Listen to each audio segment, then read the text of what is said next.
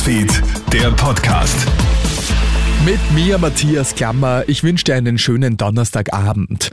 Was hat es mit den ganzen Bombendrohungen an Kärntner Schulen auf sich?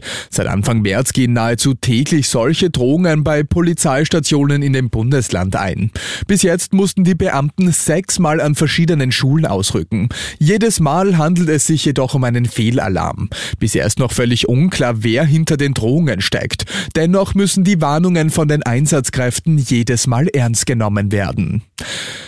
Hat die FPÖ etwa ein neues Feindbild gefunden? Die Rede ist von Drag Queen Shows. Der Grund ist eine Wiener Drag Queen, die Kindern aus Büchern vorliest.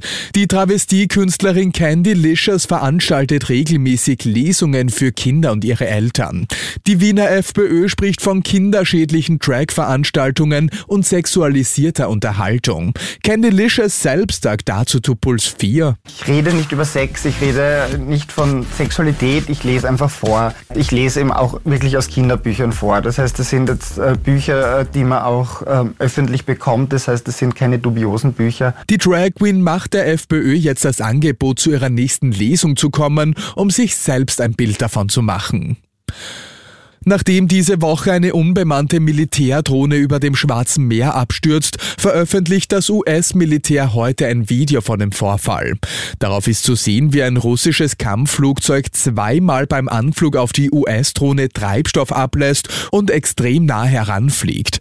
Beim zweiten Anflug stößt der Jet dann mit der Drohne zusammen. Der Zusammenstoß selbst ist in dem Video jedoch nicht zu sehen. Telefonierst du im Auto mit einer Freisprechanlage? Falls nicht, solltest du dir das schleunigst angewöhnen, denn die Strafe für Handy am Steuer wird verdoppelt. 100 Euro statt 50 wirst du künftig zahlen müssen, wenn du erwischt wirst.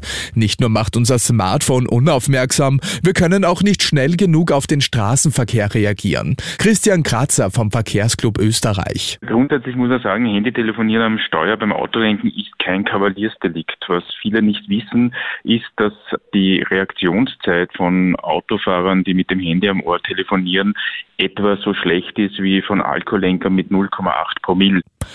Großrazzia in Wien. Ein Riesenaufgebot der Polizei durchsucht heute Kindergärten und Wohnung der Betreiberfamilie von Mini Bambini.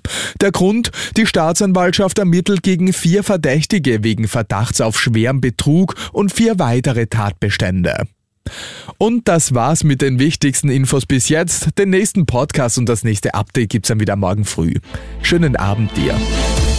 Krone Hits, Newsfeed, der Podcast.